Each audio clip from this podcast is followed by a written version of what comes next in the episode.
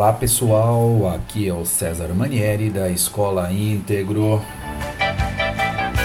Sejam muito bem-vindos a mais um podcast sobre educação. A música de introdução que estamos ouvindo chama-se Dreamer, do Supertramp. Ela fala daquele famoso ato de passar a mão na cabeça quando você acorda e após este ato você esquece dos seus sonhos. Hoje eh, eu vim aqui para falar para vocês, principalmente para os meus alunos, sobre seus próprios sonhos, tá certo?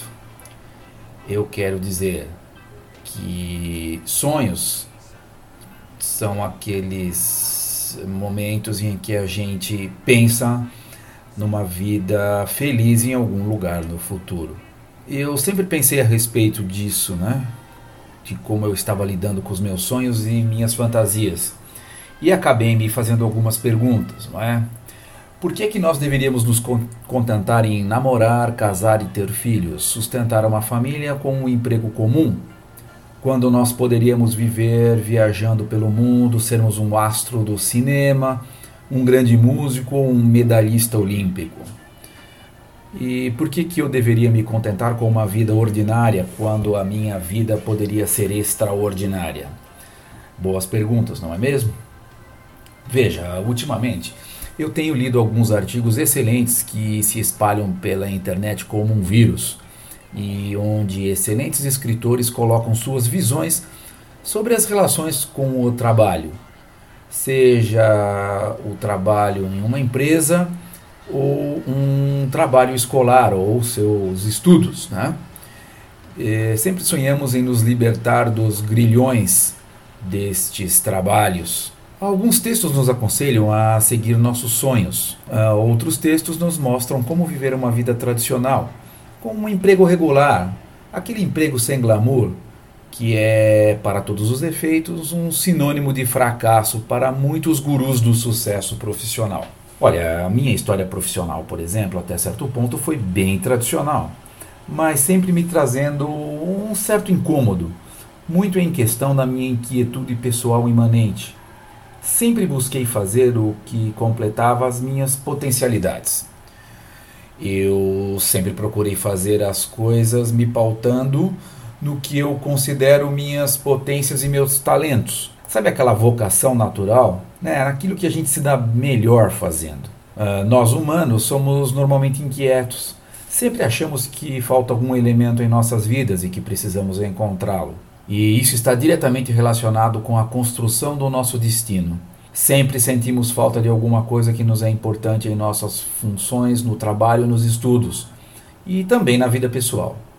Ah, no meu caso, as respostas que eu procurava nem sempre eu encontrava nos terrenos em que eu atuei. E isso também não difere da vida de quase ninguém. Todo mundo tem suas dúvidas, e isso é bastante comum nos profissionais modernos e nos estudantes, que lutam pela sobrevivência diária nas empresas e nas universidades dos mais variados tipos. Olha, por isso me considero uma pessoa extremamente comum. É, eventualmente, eu procurava experimentar bastante quando tinha autonomia para propor algo de relevante dentro da minha área de atuação. Assim, segui com a minha vida profissional. Como essa vida não é nem um pouco cartesiana, logo me vi forçosamente longe deste mundo. Essa vida onde muitos sonham em largar e viver uma vida diferente. Né? e isso se mostrava diante de mim. Imagine só poder viver os meus sonhos e minhas fantasias, não é? Agora que eu estou aqui tentando vivê-las, estou tentando viver da melhor forma possível. E garanto para vocês, não é nada fácil. Todos nós queremos levar uma vida diferente da que estamos vivendo. Queremos viver fora dos padrões convencionais. Muita gente quer fazer isso a todo custo. E existe uma indústria de conselheiros profissionais que tenta nos ajudar a conseguir isso. É como uma religião para o sucesso. Eles vendem a ideia de que temos que nos destacar e que só seremos felizes se realizarmos todos os nossos sonhos, mesmo que esses sonhos sejam bastante absurdos. Eles berram nos nossos ouvidos. A sua felicidade é o seu paraíso, seus sonhos. Seus sonhos sempre vêm em primeiro lugar. Bem, vivendo fora dos muros protetores das empresas, eu descobri que sonhar é algo necessário, mas eh, ao mesmo tempo bastante perigoso. Se esses sonhos não forem colocados dentro da realidade, você poderá ter problemas, meu amigo. O conselho que eu te dou, se é que eu tenho condições de fazê-lo isso aqui, seria: olha, submeta seus sonhos ao duro crivo da realidade e seja tão crítico com eles quanto é com seu trabalho e seus estudos diários. Caso você encontre ou descubra seu talento e sonho, Estabeleça um critério de avaliação bem rigoroso quando for tentar colocá-lo em prática. Veja se ele realmente funciona em nossa realidade. Avalie seu sonho. Avalie se ele não é uma mera fantasia, meu caro. Muitas vezes, postergamos coisas importantes em nossa vida e adiamos nossas realizações bem reais em nome de fantasias que criamos em nossa mente. E aviso, isso é muito perigoso. Geralmente, colocamos muitas coisas importantes de nossas vidas em um sistema condicional do tipo: se acontecer alguma coisa, eu realizarei aquela outra coisa, ou somente farei aquela viagem se tal coisa acontecer. Bom, a gente passa a viver nesse sistema condicionante, fantasioso, que nunca se resolve.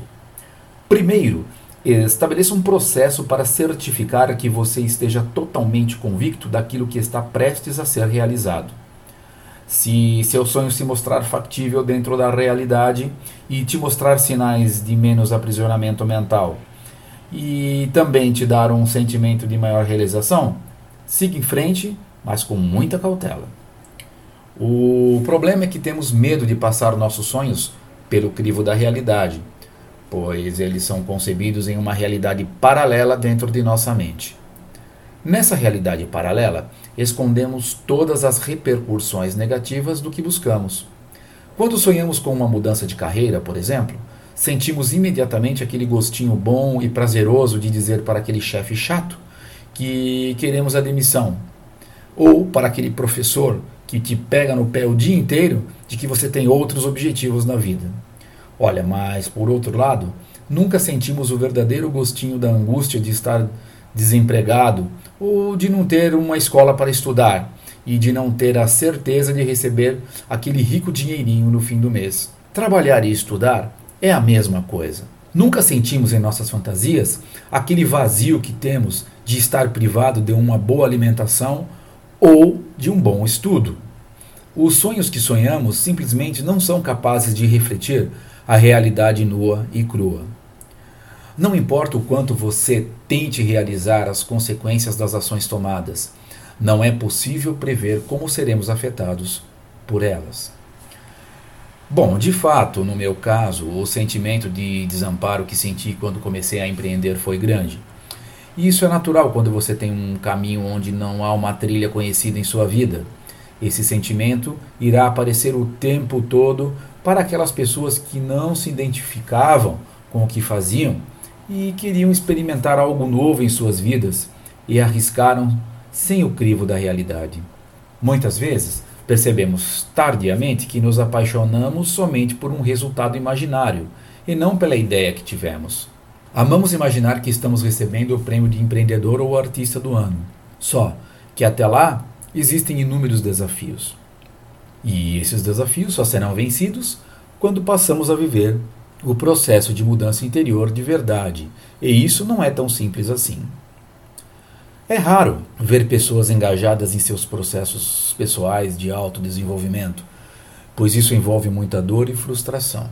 É necessário antes ter uma conexão consigo mesmo. Temos que nos conectar com nossos lados alegres e felizes e também com os sombrios e dolorosos. Saber quem somos de verdade antes de qualquer coisa.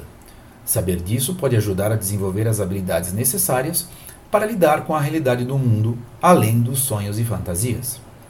Devemos raciocinar junto com os nossos sentimentos e não apenas achar que tudo se resolverá naturalmente, só porque encontramos nosso caminho na vida. A desconexão de si mesmo é um problema que todos experimentamos em nossa vida íntima. E é essa desconexão que causa essa falta de percepção da realidade.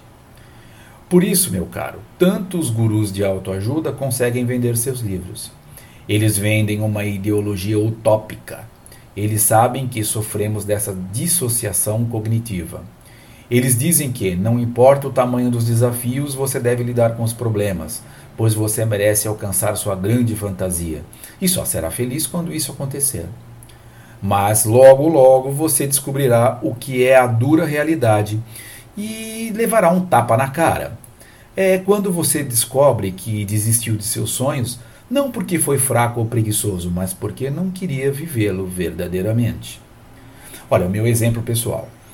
Poucos aqui sabem, mas eu tenho um parente famoso no ramo do entretenimento. Ele seguiu os sonhos dele, estudou, trabalhou duro e enfrentou diversos infernos por décadas para conseguir ser um artista extraordinário. Muitos me perguntam até hoje por que, que eu não fui trabalhar com ele, já que sou um músico também. Olha, a resposta é muito simples. Porque o sonho de ser extraordinário como artista era dele e não meu.